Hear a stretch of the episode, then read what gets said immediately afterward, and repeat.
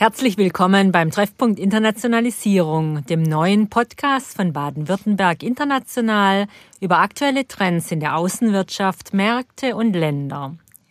Wir reden über die Zukunft der Globalisierung und wie Unternehmen ihr Auslandsgeschäft auch in Zeiten von Corona fortsetzen können. Wir reden darüber, was sich im Zuge dieser Krise ändern wird und worauf wir uns in den nächsten Monaten einstellen müssen und können – wir reden darüber mit Experten aus der Wirtschaft und anderen Gebieten, die jetzt wichtig sind. Mein Name ist Margaret Heckel und ich freue mich, Ihnen heute Martin Fritz vorstellen zu dürfen. Er ist ein profunder Asienkenner und berichtet seit 2001 aus Tokio über Japan sowie die koreanische Halbinsel. Zuvor war er fünf Jahre in Indien und hat für den Hörfunk aus Berlin über die deutsche Einheit berichtet. Herr Fritz, herzlich willkommen hier beim Treffpunkt Internationalisierung.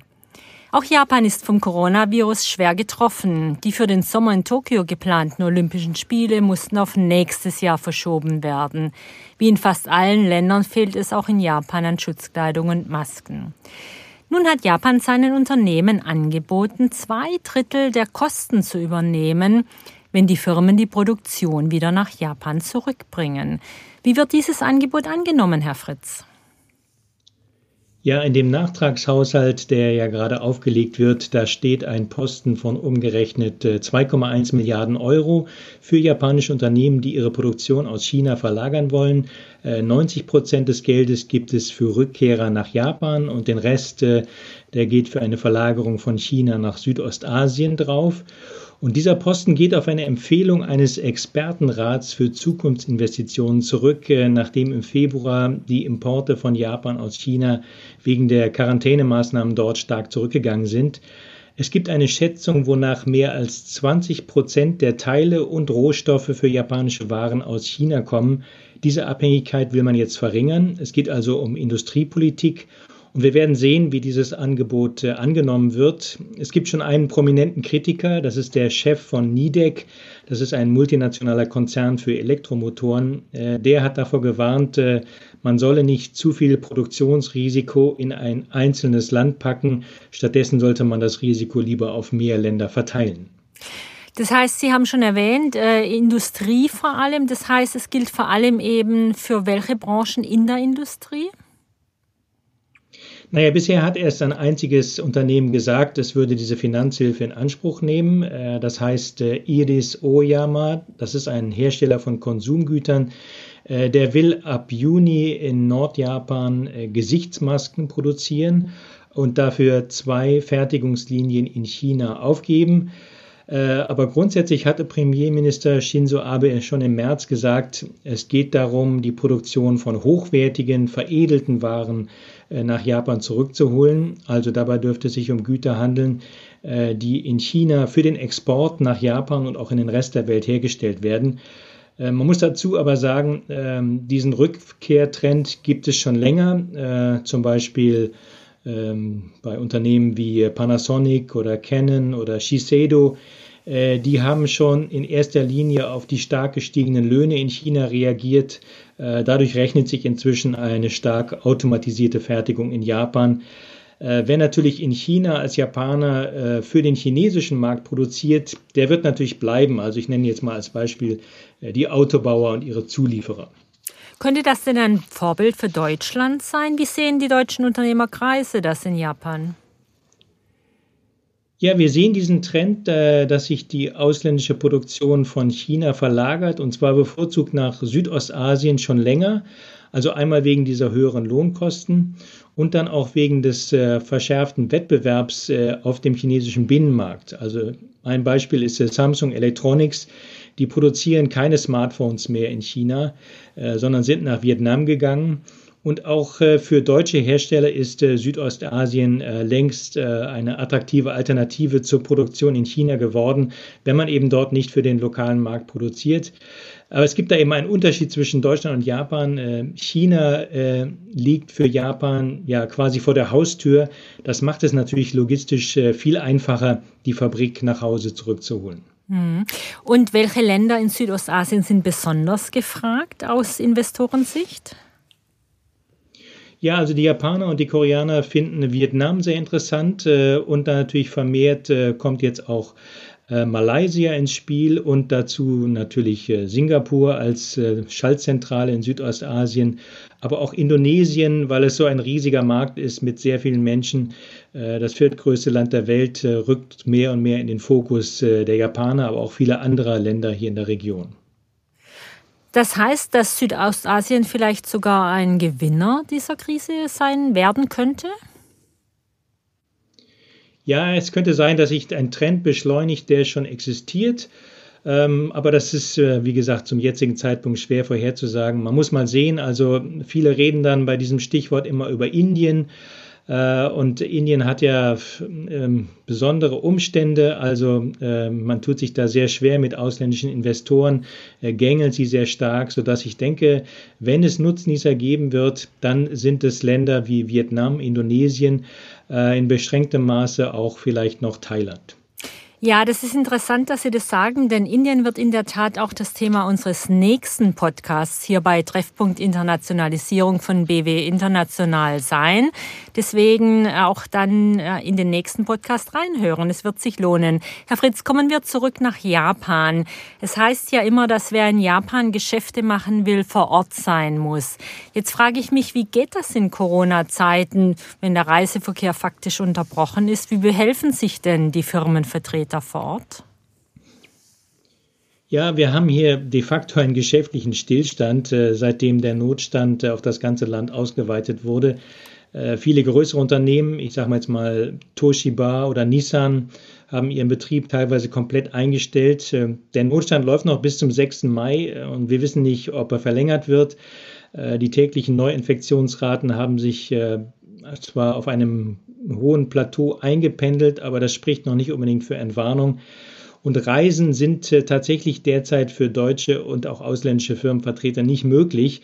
Also es gibt äh, regelmäßige Flüge zwischen Deutschland und Japan, aber das Problem ist, wenn ich als Deutscher aus Japan ausreise, dann komme ich nicht wieder rein. Äh, das Visum wird ungültig und das gilt auch für Ausländer mit festem Wohnsitz.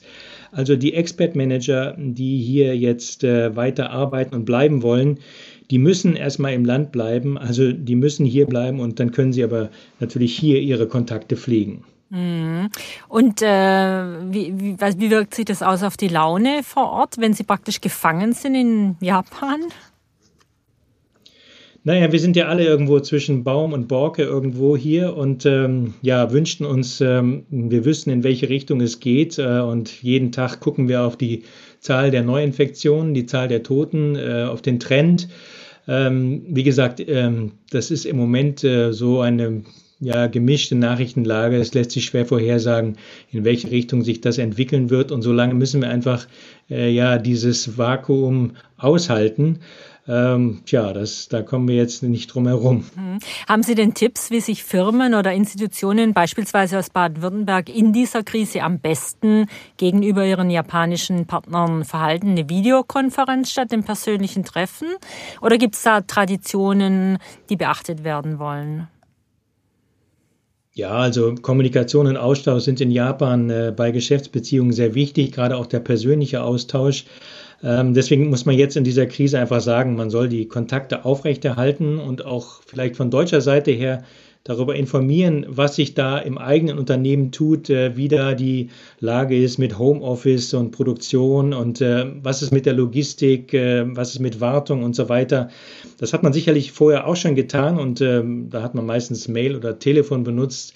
Deswegen denke ich, also Videokonferenz muss nicht unbedingt sein, dann kommt man plötzlich auch vielleicht in Sprachschwierigkeiten hinein. Also wenn man einfach den Kontakt aufrechterhält, ist das, glaube ich, ein guter Weg. Hm. Was würden Sie denn Unternehmen oder auch Forschungsinstitutionen raten, die gerade erst anfangen, diese Beziehungen nach Japan zu knüpfen?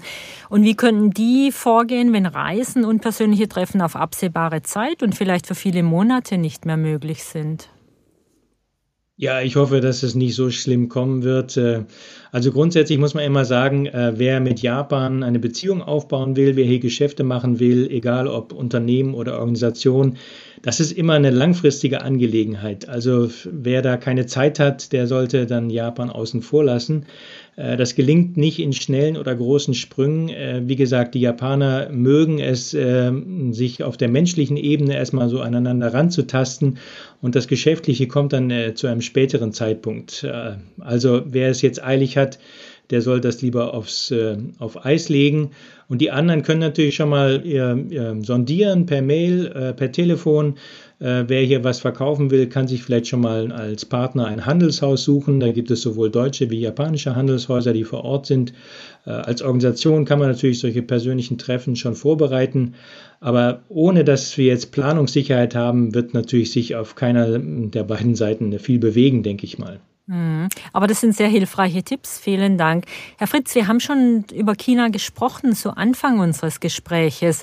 Wie sehen die Japaner in dieser Krise denn ihr Nachbarland China? Auf der einen Seite ja der Startpunkt der Pandemie, auf der anderen Seite aber eben auch das erste Land, das wirtschaftlich aus dem Lockdown herauszukommen scheint. Ja, da hat Japan, finde ich, sehr interessant reagiert, äh, als äh, Wuhan im Januar abgeriegelt wurde und auch die ersten Infizierten dann in Japan entdeckt wurden. Äh, da hat man die Grenzen zu China nicht komplett dicht gemacht. Nur wer sich da zuvor in bestimmten Gebieten in China aufgehalten hatte, der durfte nicht mehr einreisen. Man hat auch Masken und medizinische Ausrüstung nach Wuhan geschickt. Also es waren wirklich schöne Solidaritätsgästen hier zwischen den Nachbarn, die auch in China sehr positiv aufgenommen wurden. Äh, und die Tatsache ist einfach, äh, China ist der wichtigste Handelspartner von Japan, äh, dazu ein gewaltiger Absatzmarkt direkt vor der Haustür, den man natürlich bedienen möchte. Und wenn es China gut geht, dann geht es auch Japan gut. Also das haben wir in der Finanzkrise gesehen. Da ist Japan relativ glimpflich davongekommen, weil China damals die eigene Wirtschaft stark angekurbelt hat und damit auch Japan geholfen hat. Also deswegen ist man hier natürlich sehr, sehr froh darüber, dass Chinas Wirtschaft wieder beginnt zu laufen.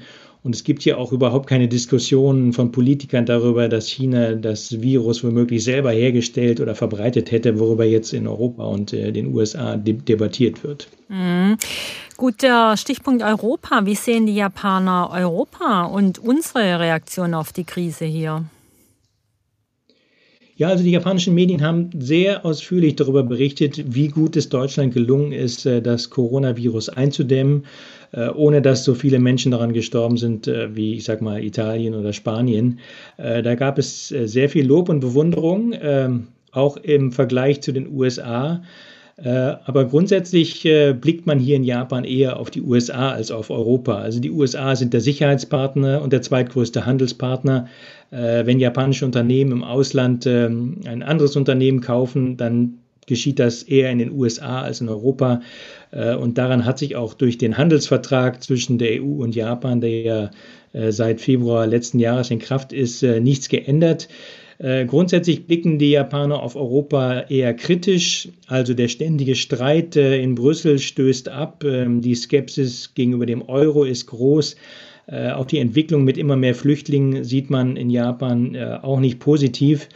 Äh, und auch, das muss man ganz ehrlich sagen, Deutschland hat auch an Renommee eingebüßt. Also viele japanische Geschäftsreisende, die Deutschland besuchen, sind entsetzt über die schlechten Straßen, die Verspätungen der Bahn, das langsame und löcherige Mobilfunknetz.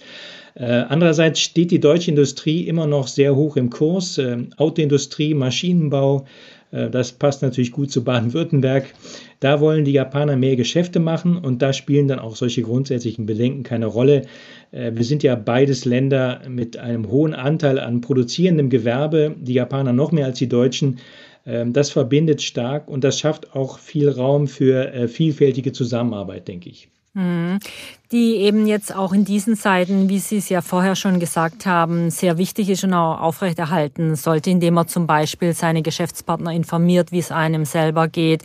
Und ähm, wie Sie schon sagen, sind da für baden-württembergische Unternehmen dann eben auch sehr viele Chancen, wenn sie wirklich wichtige und auch gefragte Produkte herstellen oder Dienstleistungen anbieten.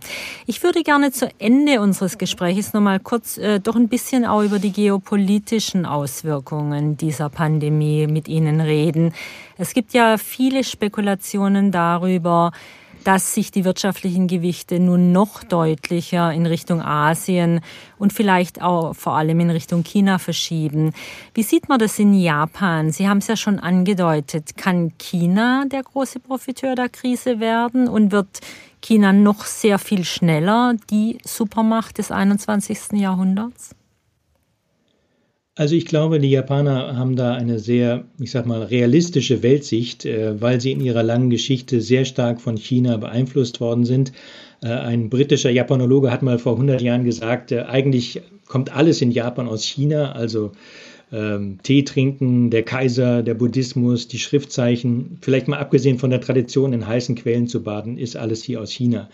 Also hier weiß man sehr genau, äh, dass China die meiste Zeit seiner Geschichte technisch und kulturell hochentwickelt war, äh, als wir in Europa noch äh, ja, im Mittelalter steckten. Äh, und erst als das nicht mehr der Fall war, ähm, das war so Mitte des 19. Jahrhunderts, da hat sich Japan den Westen zum Vorbild genommen, von China abgewandt und seitdem auch am Westen orientiert. Aber vor zehn Jahren äh, hat China in der Wirtschaftsleistung Japan erstmals überholt. Und seitdem sorgt sich die japanische Elite, dass man doch irgendwann eine Kolonie von China werden könnte. Diese ganze Abenomics-Wirtschaftspolitik äh, zielt darauf ab, äh, die japanische Wirtschaft und damit auch die politische und militärische Bedeutung von Japan so zu stärken, dass man nicht äh, in Zukunft unter chinesische Herrschaft gerät. Und ich glaube an dem generellen Trend, dass China als ähm, Vormacht in Asien immer selbstbewusster, auch ich denke aggressiver und imperialistischer werden wird, das wird sich durch die Pandemie nicht ändern. Ähm, andererseits müssen wir uns auch nicht so vorstellen, dass China so eine Rolle wie die USA jetzt spielen wird, also so eine Art Weltpolizist äh, sein wird. Äh, es wird aber alle Mittel nutzen, um seine politische und wirtschaftliche Macht auszubauen. Äh, und das ist bitter für den Westen, weil China das ja schafft, ohne Demokratie, auch ohne Liberalismus. Äh, und ähm, am Beispiel China dann demonstriert sozusagen dem Rest der Welt, dass unser westliches Gesellschafts- und Wirtschaftsmodell nicht mehr so attraktiv ist. Ja, das wäre ein Thema von ganz eigenen neuen Podcasts, äh, wie die politischen Auswirkungen sind. Ich hätte noch äh, doch eine Nachfrage nach Südkorea weil äh, wir ja auch darüber gesprochen haben, welche anderen Länder in Südostasien profitieren könnten. Sie nannten Indonesien. Jetzt wird ja bei uns äh, viel über Südkorea auch in dem Zusammenhang berichtet, dass es eben doch ganz gut so durch die Krise zu kommen scheint. Also wie sieht's mit Südkorea aus?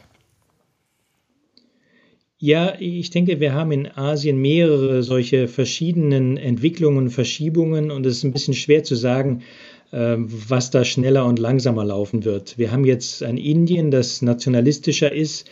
Wir haben ein Indonesien, das sich immer selbstbewusster seiner, seiner Marktmacht bewusst wird. Ähm, wir haben ein Japan, das sich erstmals seit 150 Jahren stärker nach Asien orientiert, ähm, auch weil das natürlich wegen der gewaltigen Mittelschicht ein riesiger Absatzmarkt geworden ist. Wir haben dann China, das wieder Reich der Mitte sein will. Und äh, ja, Südkorea hat da so eine Art Sonderposition. Also ähm, das Land hat ja gerade sehr viel Eindruck gemacht international mit dieser entschlossenen Bekämpfung von äh, Covid-19. Äh, aber als Wirtschaftsmacht ist es äh, insofern ein Sonderfall, weil es ja da noch Nordkorea gibt. Also wenn es eine Vereinigung gäbe zwischen Nord- und Südkorea, dann hätten wir ein Korea mit, naja, 75, 80 Millionen Menschen, das wäre sicherlich ein echtes Schwergewicht in der Region und könnte auch seine Lage zwischen China und Japan positiv ausnutzen. Äh, aber ich bin sehr skeptisch, solange diese koreanische Frage offen ist, also solange Süd- und Nordkorea verfeindet bleiben, äh, bleibt Südkorea auch in seinen ja, Möglichkeiten in Asien beschränkt. Das ist meine Meinung. Hm. Herr Fritz, auch wenn es hochspekulativ ist, lassen Sie uns doch ein Jahr in die Zukunft sehen. Was hat sich dann in den deutsch-japanischen Wirtschaftsbeziehungen verändert? Wie wird Japan dastehen? Und was sind die zentralen Veränderungen durch die Krise? Naja, ich hoffe sehr, dass beide Länder nächstes Jahr das Schlimmste hinter sich haben. Ähm, also ich weiß, ähm, dass ursprünglich in diesen und den nächsten Monaten sehr viele deutsche Wirtschaftsdelegationen nach Japan kommen wollten, auch wegen der Olympischen Spiele, aber nicht nur äh, wegen der Olympischen Spiele, weil das deutsche Interesse an Japan einfach gewachsen ist. Äh, man diversifiziert äh, weg von China Und da bietet sich für viele Unternehmen äh, der Ausbau des japanischen Standbeins an. Und an dieser deutschen Einschätzung wird sich meiner Meinung nach nichts ändern. Äh, Im Gegenteil, das Interesse an Japan als Partner und Standort dürfte vielleicht sogar noch wachsen als eine Lehre aus dieser Krise, weil auch die deutsche Seite jetzt die starke Abhängigkeit von China vielleicht doch etwas stärker erlebt hat. Ähm, wie wird Japan dastehen? Also ich gehöre da seit Jahren zu den Optimisten. Äh, Japan wird immer unterschätzt. Ähm, das negative Japan-Bild in Deutschland, ähm, vor allen Dingen in der Presse, hat äh, keine faktische Basis meiner Meinung nach. Hier gibt es natürlich auch Probleme, äh, aber jeder, der mal in Osaka oder Tokio mit dem Flugzeug landet und dann äh, in die Innenstadt fährt und die vielen neuen Wolkenkratzer sieht, der wird begreifen, dass dieses Land weiter über eine enorme Wirtschaftskraft verfügt, über eine enorme Kaufkraft und viele Unternehmen ähm, werden Japan als Partner und Kunden äh, ja weiterhin äh, daran interessiert bleiben. Da bin ich sehr zuversichtlich. Lieber Herr Fritz, ganz herzlichen Dank für Ihre interessanten Einblicke aus dieser außerordentlich faszinierenden Region. Auch in Zukunft wird Japan und Asien im Fokus der deutschen Wirtschaft sein und der baden-württembergischen natürlich, wahrscheinlich sogar noch wichtiger als je zuvor. Auch künftig wird Baden-Württemberg international dabei an ihrer Seite sein mit Informationen, Dienstleistungen und persönlichem Rat. Und natürlich mit diesem Podcast Treffpunkt Internationalisierung. Machen Sie es gut, achten Sie auf sich und hören Sie bald wieder rein hierbei Treffpunkt Internationalisierung von Baden-Württemberg International.